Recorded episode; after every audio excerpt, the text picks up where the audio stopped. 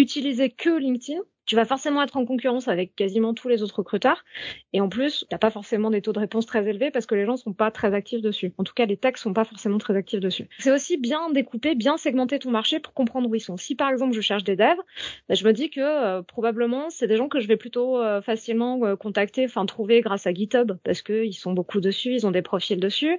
je peux tenter aussi, je sais pas, des Stack Overflow, des outils comme ça qui vont me faire sortir de LinkedIn pour aller identifier des gens qui sont pas forcément là ou pas forcément actifs sur la plateforme et essayer de rentrer avec eux d'une manière, euh, enfin de rentrer en contact avec eux d'une manière différente. Pas me contenter de, de balancer des emails, mais plutôt avoir une démarche où je vais essayer de trouver un mail, de créer du lien, de créer quelque chose avec la personne pour qu'elle ait envie de parler avec moi. Bonjour et bienvenue sur le Mouton à 5 pattes, le podcast qui vous présente le recrutement sous forme de rencontres, d'histoires insolites et d'interventions d'experts. Le Mouton à 5 pattes, animé par moi-même, Stéphanie Renier, cofondatrice de Gentis Recrutement, s'adresse aux recruteurs, aux candidats à la recherche d'un emploi, ainsi qu'à toutes les personnes évoluant dans le monde des ressources humaines ou encore aux managers qui rencontrent des difficultés à trouver leur mouton à 5 pattes.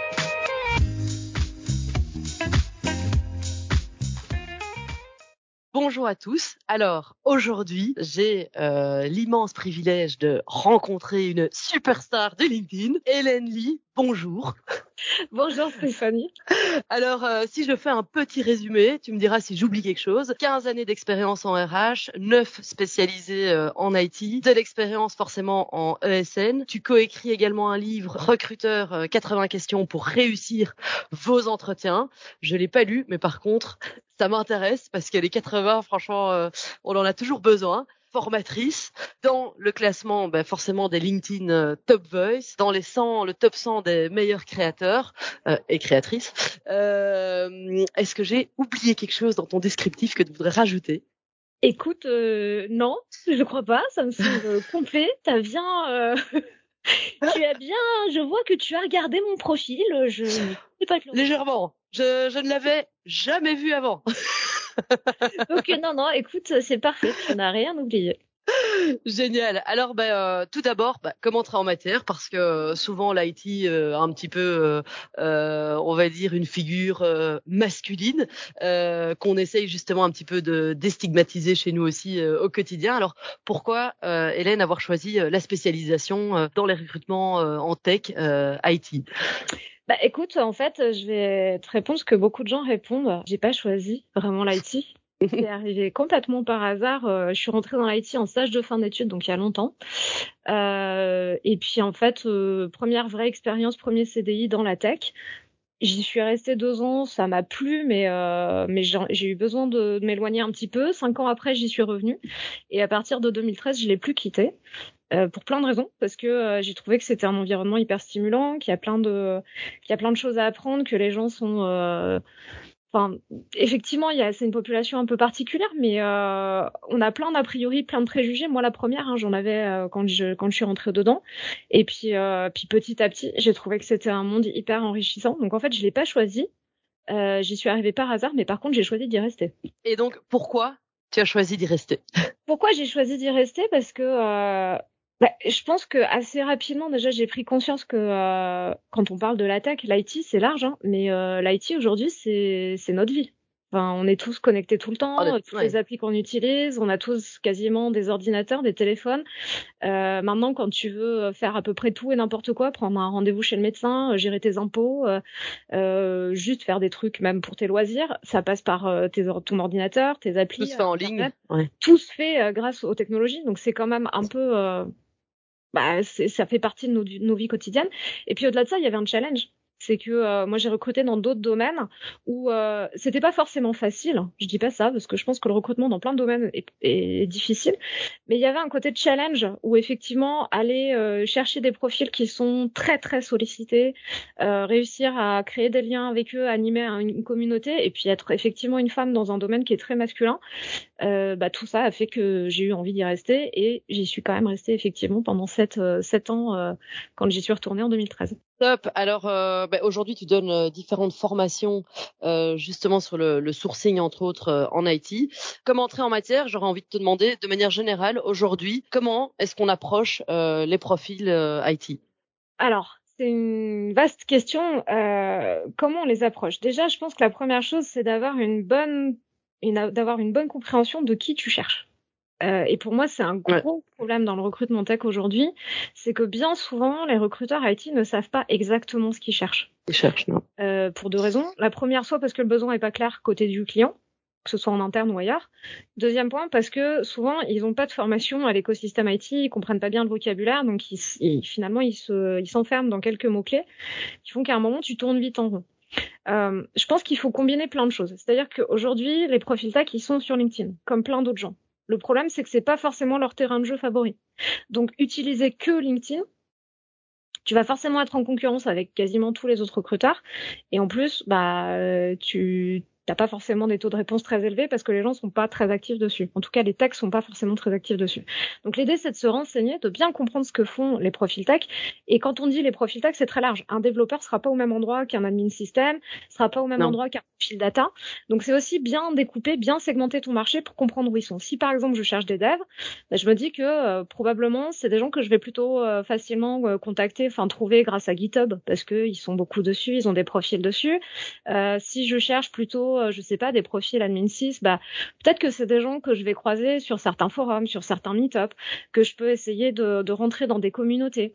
Euh, je peux tenter aussi, euh, je sais pas, des Stack Overflow, des outils comme ça qui vont me faire sortir de LinkedIn pour aller identifier des gens qui sont pas forcément là ou pas forcément actifs sur la plateforme et essayer de rentrer avec eux d'une manière, euh, enfin de rentrer en contact avec eux d'une manière différente. Pas me contenter de, de, balancer des emails, mais plutôt avoir une démarche où je vais essayer de trouver un mail, de créer du lien, de créer quelque chose avec la personne pour qu'elle ait envie de parler avec moi.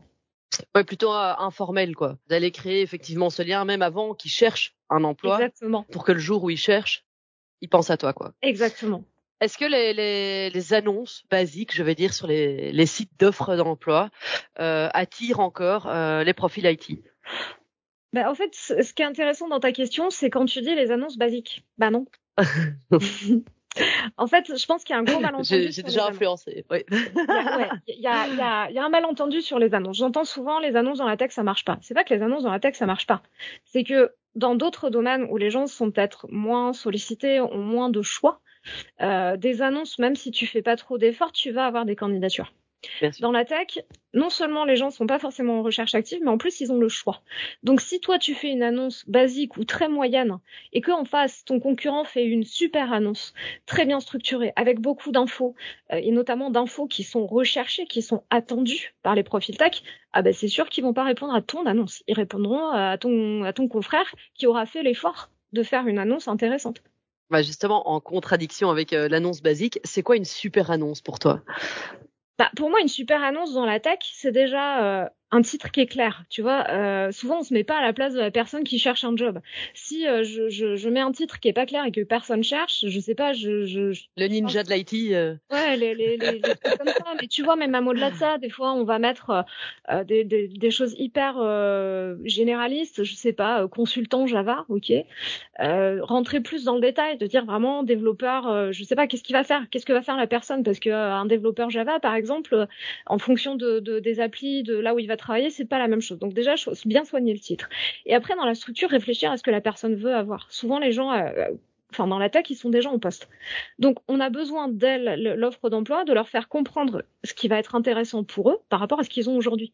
Donc il faut leur donner du contexte, ok, dans quelle équipe ils vont travailler, à quoi sert le projet sur lequel ils vont travailler, quels sont les enjeux, évidemment la stack technique, et dans le profil recherché, hiérarchiser aussi les infos parce que souvent on se retrouve avec un truc, euh, une liste de courses où euh, tu veux tout et n'importe quoi. Le signal que tu donnes est super négatif parce que ça montre que tu sais pas ce que tu veux. Et souvent il y a deux rubriques qui y sont pas. La première c'est projeter sur le process de recrutement. Expliquer quelles vont être les étapes pour qu'une personne qui est pas en recherche active et qui est en poste arrive à se dire ok si je m'engage dans un process comme celui-là je sais que je vais avoir une deux trois étapes que ça va durer à peu près tant de temps donc j'arrive à me projeter. Et dernier point, des avantages. Des avantages concrets qui peuvent être plein de choses. Euh, je parle pas de, des, tickets resto, de la mutuelle, etc. Mais de ce qui va vraiment être intéressant pour un tech. Pour un tech, ça va être quoi? Est-ce qu'on l'accompagne sur passer des certifications, faire des formations? Est-ce qu'il va pouvoir choisir son matériel? Est-ce que, euh, je sais pas moi, euh, est-ce qu'il y a des, choses autour de la tech vraiment qui permettent de voir de l'expertise, de progresser? Est-ce qu'il y a des meet-up? Est-ce qu'il y a, euh, voilà, c'est vraiment donner des avantages qui sont liés à l'entreprise et dans laquelle la personne va vraiment se reconnaître. Et tout ça aujourd'hui, dans une majorité d'annonces dans la tech, ça y est pas. Tu les retrouves pas. Et sur quel sujet euh, aujourd'hui euh, les candidats sont-ils euh, le plus sensibles? Parce que tu disais évidemment, bon, les tickets resto aujourd'hui, euh, on va dire c'est standard, c'est pas quelque chose, euh, c'est pas quelque chose d'extraordinaire. tu as parlé éventuellement de Meetup. Est-ce qu'il y a d'autres d'autres choses sur lesquelles, bah, le, le, oui, le candidat type, on va dire, est sensible? Bah, il y a un sujet qui fâche, hein. il fâche pas que dans la tech, mais il fâche un peu partout, c'est le salaire. Euh, c'est basique, je l'ai pas dit, mais en fait, dans la grande majorité des annonces, aujourd'hui, on n'a pas le salaire. Encore une fois, mettez-vous à la place de quelqu'un qui en poste. Euh, il sait ce qu'il gagne aujourd'hui. Si vous voulez qu'il réponde à votre annonce, qu'il ait un minimum envie de s'y intéresser, le salaire, ça reste un point important. Qu'on le veuille ou non, qu'on trouve ça bien ou pas bien, euh, on bosse tous pour un salaire. Donc si le salaire y est pas, déjà, euh, ça démarre pas très bien. L'autre point euh, dont on parle beaucoup dans la tech en ce moment, c'est la partie remote, le fait de pouvoir travailler euh, euh, de chez soi ou en tout cas d'où on veut et, et, que ce soit clair. Et je pense qu'il y a eu, il y avait eu des, enfin, il y a eu des avancées pendant le Covid et j'ai l'impression qu'il y a un léger recul en ce moment. La, enfin, dans la tech, les gens étaient déjà demandeurs de, de remote, de home office avant le Covid ils le sont encore plus aujourd'hui et on assiste à un vrai décalage où finalement il y a des gens qui vont dire mais moi en fait ça m'intéresse, le job m'intéresse mais je veux venir euh, une fois par semaine et où on a en face une entreprise qui va dire non c'est pas possible, il faut que vous soyez là trois jours par semaine. Bon bah ça euh, à un moment je veux dire euh, qui va qui va gagner, enfin comment ça va se passer? J'en sais rien mais il y a un énorme décalage à ce niveau-là euh, et donc sur les deux points que je viens de te citer, le décalage il est hallucinant. D'un côté, tu as 80% des gens qui disent je veux avoir le salaire, tu as 30% des entreprises qui l'affichent. De l'autre, tu as euh, je sais pas 70% des gens qui vont te dire je veux qu'il y ait au moins euh, un deux jours de remote et tu as peut-être 10% des entreprises qui le proposent. Donc forcément, il y a, y a un moment où ça ça pas. Ouais. En fait, nous, ce qu'on entend souvent des clients, euh, d'un côté, ils ne veulent pas afficher un salaire parce qu'ils veulent euh, avoir le choix des possibles et de se dire, euh, ok, mais si je mets 4000, le candidat qui gagne 5000, je l'attire pas, et le candidat qui est à 3000, il voudra d'office 4000. Quand tu entends ce genre de, de, de phrases, tu as envie de leur répondre quoi? Déjà, je pense que c'est faux. Je pense que c'est beaucoup de croyances. On a beaucoup tendance à penser pour les gens et à les infantiliser un peu. Euh, si tout le reste de l'annonce est intéressant, si le poste est super intéressant, s'il y a un 4000 et quelqu'un qui veut gagner 4005 euh, ou 5000 ou qui est déjà à 4000, honnêtement, s'il a vraiment envie de changer de job et que le reste du poste l'intéresse, il va regarder. Hein. Ça l'empêchera pas de Donc ça, c'est un, pour moi, c'est un faux débat. Et euh, quoi qu'il arrive, une offre d'emploi, elle doit être clivante. L'objectif, c'est pas d'intéresser euh, tout le monde, c'est de cibler les gens qui t'intéressent. Donc, si en face de toi, le profil que tu cherches, il veut 5000, eh ben, c'est pas un profil pour toi. Ou alors, tu as un problème de salaire. Oui, et au moins tu tu perds pas de temps euh, en entretien. Euh, nous, un des cas justement, alors là c'était en rapport avec euh, le remote. le client nous avait dit, nous on est flexible, on discutera remote plus tard. Et, et pendant les entretiens, donc tout se passe bien. Et au moment de l'offre, le client affiche euh, un jour euh, de télétravail par semaine. Et là, le candidat dit non, moi depuis le début, je dis que c'est minimum trois jours semaine. Euh, on n'est pas du tout aligné. Et au final, perte de temps bah, pour le recruteur, pour le candidat, pour le client. Et au final, frustration des trois côtés. alors que si dès le début ça avait été clair, ça, on n'en serait jamais arrivé là, quoi. Mais t'as raison. Et du coup, je, rebondis sur ce que tu viens de dire. Dans l'annonce, par exemple, ça, c'est un point qu'il faut mettre. Il faut pas se contenter de mettre télétravail possible. Oui, possible, ouais, flexible. Faut ouais. faut afficher clairement les modalités. Télétravail jusqu'à deux jours. Faut le mettre, tant pis. S'il y a des gens qui veulent trois jours, eh ben tant pis. Euh, c'est comme ça. Mais si aujourd'hui je sais que ce sera deux jours et que ce sera pas négociable, il faut que je l'affiche parce que comme tu viens de le dire, sinon un, il y a perte de temps et d'énergie et l'image que tu laisses à la fin elle est, euh, enfin, elle est hyper négative et, la personne va dire attends, mais bosse pas avec eux, ils m'ont menti. Ils m'ont menti ou ils m'ont caché des choses jusqu'à la. Caché. Peut-être en pensant que j'allais céder. Oui, c'est tout à fait ça. On essaye de, de, de faire prendre conscience euh, aux entreprises euh, ce genre de choses, mais ça reste encore très compliqué à l'expliquer au quotidien parce que entre guillemets ils veulent ne se fermer aucune porte et en ne se fermant aucune porte en fait ils les ferment toutes j'ai envie de dire mais c'est exactement et voilà donc, euh, Ok, donc ça c'était pour euh, pour on va dire les offres d'emploi. En entretien justement, quel serait euh, on va dire comment créer un environnement euh, qui donne envie pendant l'entretien au profil IT bah, de rejoindre l'entreprise? Bah, déjà la première chose c'est pour, les, pour beaucoup, enfin, si, si vraiment je m'adresse aux recruteurs et notamment aux recruteurs qui débutent, parce qu'il y en a beaucoup dans la tech, c'est surtout de pas euh, de pas avoir peur de dire j'ai pas compris, euh, parce que souvent on va rentrer dans je sais pas, chose, ouais, voilà, pas compris, je sais euh, pas parfois on, on, va rentrer dans un entretien où on va essayer de faire croire à l'autre personne qu'on comprend, que ça va. Et ça, c'est déjà un premier point un peu négatif parce que la personne en face se sent un peu trahie. Et on se fait très vite griller. C'est-à-dire que quand on comprend rien du tout euh, au langage, euh, enfin à l'écosystème, etc., ça se voit. Donc déjà, première chose, ne pas faire semblant pour justement instaurer un climat de confiance. Euh, deuxième chose, ne pas survendre. Ça sert à rien de survendre un poste, de, de bah, mentir, d'essayer d'envoyer du rêve, etc. Il faut essayer de décrire la réalité telle qu'elle est. Aucun poste n'est parfait, aucune entreprise n'est parfaite. Les gens sont mm. pas euh, sont pas stupides. Euh, L'idée c'est pas de décrire un environnement absolument idéal, mais c'est d'être objectif, de montrer qu'il y a des points qui sont très intéressants, d'autres qui sont peut-être moins moins attractifs, qu'il va falloir peut-être faire des efforts, certains compromis, c'est pas grave, mais le dire le dire pour pas qu'il y ait de mauvaise surprise. Et puis, euh, être positionné vraiment dans un rapport de d'égal à égal, de confiance, euh, ni de se rabaisser, ni de prendre une, une, posture supérieure où finalement on aurait euh, droit de vie ou de mort sur la personne qui est en face, parce que de toute façon c'est pas vrai, euh, ça n'a aucun sens. Donc euh, vraiment plus établir un, un, dialogue, faire parler les gens, s'intéresser vraiment à eux. Et, euh, et, encore une fois, ne pas avoir peur de dire j'ai pas compris, expliquez-moi. vraiment faire développer la, enfin, laisser les gens parler, le, laisser les gens expliquer ce qu'ils ont envie de faire, ce qu'ils ont fait, etc. Donc, ça a l'air euh, un temps très simple et très compliqué ce que je dis, mais c'est vraiment essayer d'être euh, d'égal à égal et de se dire, bah voilà, je vais être en transparent sur à la fois mes connaissances et sur euh, le poste en lui-même, même quand j'ai pas beaucoup d'infos parce que les clients donnent pas toujours non les infos non plus. Hein. Non, non, souvent il reste euh, assez vague euh, et on doit aller chercher euh, le reste des infos par nous-mêmes. et c'est vrai, enfin, c'est vrai ce que tu dis. Aujourd'hui, dans les entretiens, on voit encore souvent des managers se mettre un petit peu en good cop, bad cop, le bon flic, le mauvais flic. je vais aller le challenger. tu es prêt à travailler 7 jours semaine Est-ce que tu es prêt à travailler jusqu'à 22 heures tous les soirs pour un peu voir ce qu'il a vraiment dans le ventre? Et au final, bah, on voit que c'est vraiment des choses bah, aujourd'hui qui rebutent les candidats, quoi. Aucun intérêt. Euh, ça aucun intérêt. Aucun intérêt. Euh, effectivement. Qu'est-ce qui fait qu'un qu'un profil aujourd'hui euh, dans la tech va aller choisir euh, une entreprise plutôt qu'une autre, hormis le salaire? Est-ce que ça va être le type de projet Est-ce que ça va être l'ambiance Qu'est-ce que qu'est-ce que ça pourrait être? C'est un peu tout ça et, et je te dirais que c'est tout le travail aussi de réflexion sur qui j'ai en face de moi. Ce qu'il faut découvrir, c'est quels sont les leviers de la personne quels sont ses leviers de motivation, quels sont les critères qui vont lui permettre de choisir telle ou telle euh, entreprise, parce que tous les profils tech ne vont pas rechercher la même chose.